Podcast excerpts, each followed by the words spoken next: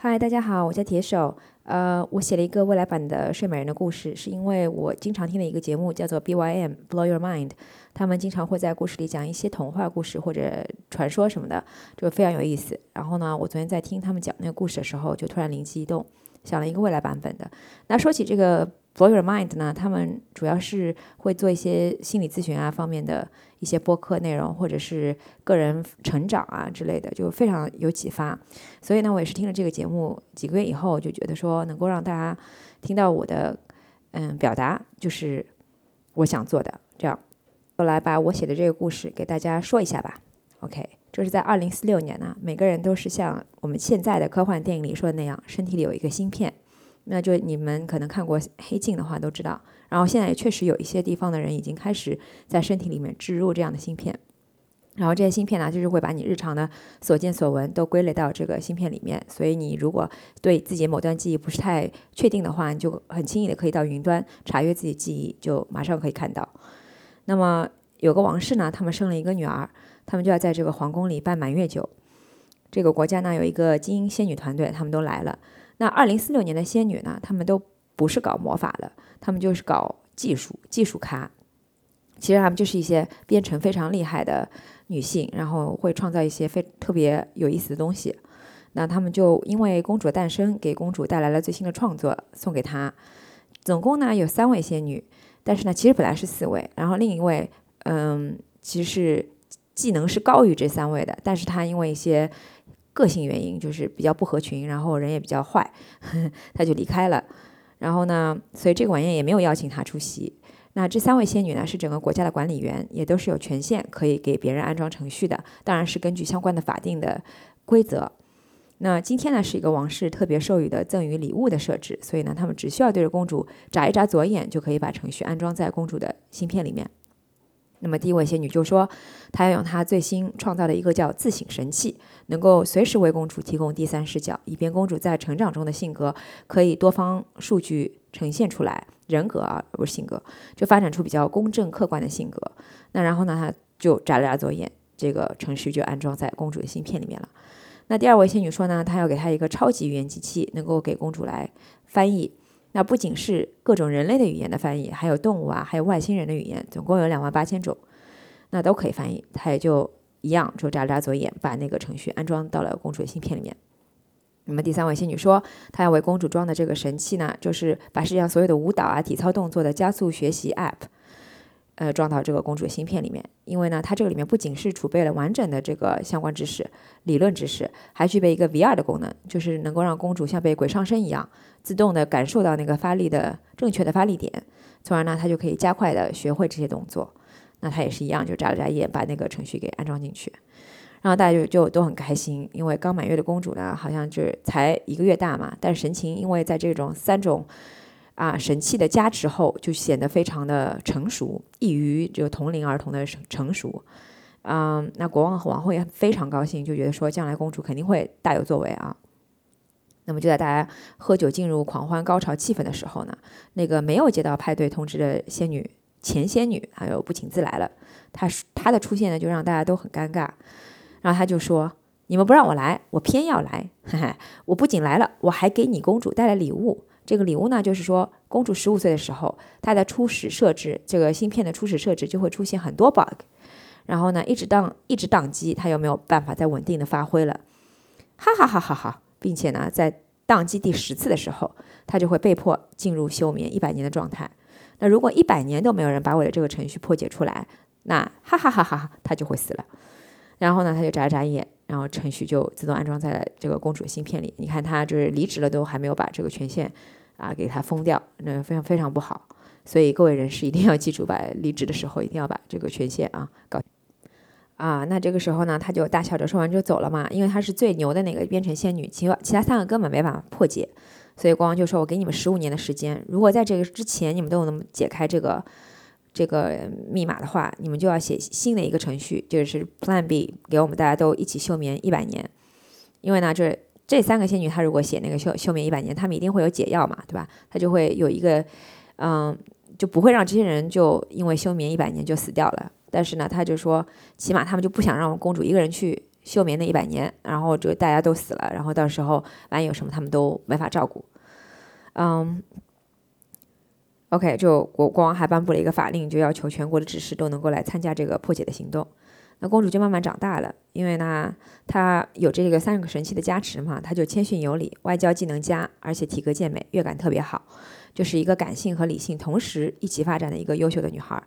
她就一直会和父王母后聊起她长大的一些计划，对吧？然后她就觉得她父母好像总是奇奇怪怪的表情，一些微表情吧，就说话也特别小心翼翼，就是说好像老是感觉有什么秘密瞒着他。每当提到那些呢，那母后就唉声叹气说：“哎呀，你开心就好吧，孩我的孩子。”然后父王就皱着眉头。那他十岁的时候就已经已经有点受不了父母这种欲言又止，他就非常敏捷的想到说，肯定是在他幼年发生过什么事情。他就自己查阅了自己记忆，才知道哦，原来这个一个月大的时候他就等于被下了这么一个诅咒。他知道自己命悬一线嘛，不仅会宕机，还会休百休眠一百年。那当时才十岁，所以他想还有五年的时间啊，我就好好修炼嘛，不让自己成为这些 app 的奴隶。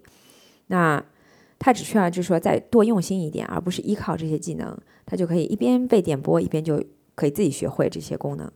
那顺便呢，他自己也尝试破解这个程序，当然呢，也一直没有什么眉目。同时呢，另外三女三位仙女呢，也在忙碌的寻找一个破解的方法，以及做这个 Plan B 的准备，就是让大家都去休眠啊。然后终于到了。公主十五岁那一天，然后公主早上起来热身做体操的时候，哎，她发现就有点异常。她想说，因为就是她十岁的时候，比如说她只是用神器加持一下嘛，她就主要靠自己练。但是神器是会保护她、提醒她那个错误动作的。但是她那天就没有。然后呢，他在跟那个新雇佣来的一个狸猫星球的女仆说话的时候，也是一度就是画面空白，就是有那个 beep 那样的音，他就只能看见那个女仆嘴巴在动，但完全听不懂。那过了几秒钟后才恢复正常，然后他的第三视角发挥的不太好，就是几次都是人格上走到了一个偏执的死胡同啊，跟人发生了争执。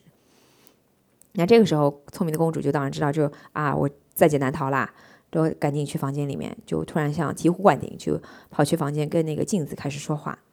说着说着说着啊，他十次那个宕机的份额就用完了。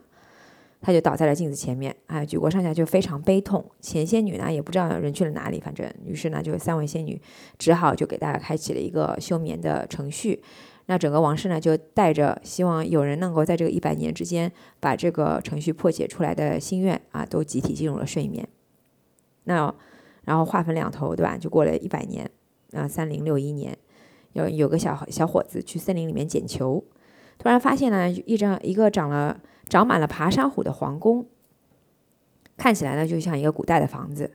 他马上接通了他朋友电话，然后他让他让他朋友也是 VR 在线嘛，他就仿佛亲临现场观察这个皇宫。他朋友说：“这个你也不知道啊？这个就是知乎上说过那个沉睡的皇宫呀。然后就是有个古代的女编程师让那个公主昏迷了啊，就是今年就是第一百年了。然后呢，他如果破解不了这个程序，那他们就都会死了。”那小伙子想说啊，那我就进去看看吧，对吧？走过路过不要错过嘛，对吧？再回来也可能找不到了。他就随身有了一把刀具，哎，我也不知道他哪来的，然后就把这个爬山虎给割了，进去那个房子里面。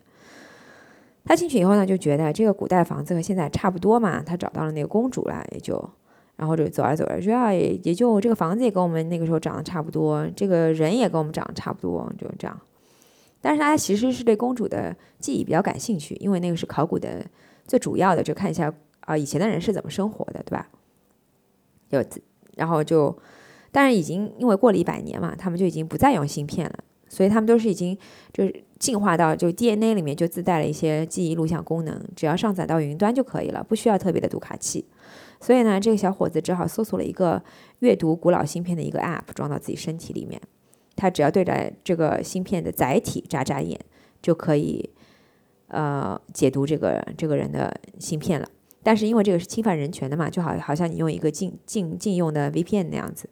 但他还是下载了，因为他特别想考古然后，眨了眨眼，然后就看到公主醒着那几年的这个记忆，他觉得这公主人也不错，天赋也挺强的，但是也就这样吧，对吧？就感觉像个被机器调教出来的，他并没有产生什么啊荷尔蒙被激发的感觉。他说算了，那我就干脆拉到最后看他到底怎么了吧。然后他就放到最后，然后放到最后一看，哎，这是公主十五岁生日那天对着镜子在说话。公主就说：“哎，不管是谁啊，你要是找到了我，然后你就赶快把我的芯片拿出来，在我的脖子后面，然后只需要拍我脖子两下，它就会出来的。快点！”啊，他就这么做了，然后公公主就醒了。她说：“天哪，我睡了多久啊？”然后说：“哎呀，三零六一年了，现在啊，一百年了。”那从此以后呢，公主就再也没有了那个二零四六年那一代人拥有的那种自自动记忆的功能，因为它不能放芯片了嘛，因为那个芯片也没有人再能维护了。但是它呢，它就是有了一个跟我们现在二零二零年人一样比较古老的记忆方式，就是那种也会记遗忘的记忆功能，也不能查阅，只能自己牢牢记住或者忘记。然后呢，皇宫也都醒了，因为一百年到了嘛，对吧？然后呢，那整个皇宫就为了陪伴这个公主，就进进入了一个复古的这个记忆模式。嗯，再说这个国家呢，就已经不再受这个王室的统治了，他们就像普通的富裕人家那样过着快乐的一生。那三个没有完成的任务的仙女呢，其实，在上个世纪已经被那个坏的仙女给杀了。然后那个前仙女目前就是在云游四海，太空里面，也不知道她去哪。希望她没有再害人了。那公主和男孩呢，就成为了朋友。男孩呢很希望把这个故事写下来发表，公主就同意了，然后他就顺便用时光机寄给了二零二零年的我，所以呢就得出了一个结论，就是千万不要植入芯片。这个故事就讲完了。那希望对这个故事有问题或者有一些新的想法的朋友，可以给我留言，然后这边来分享。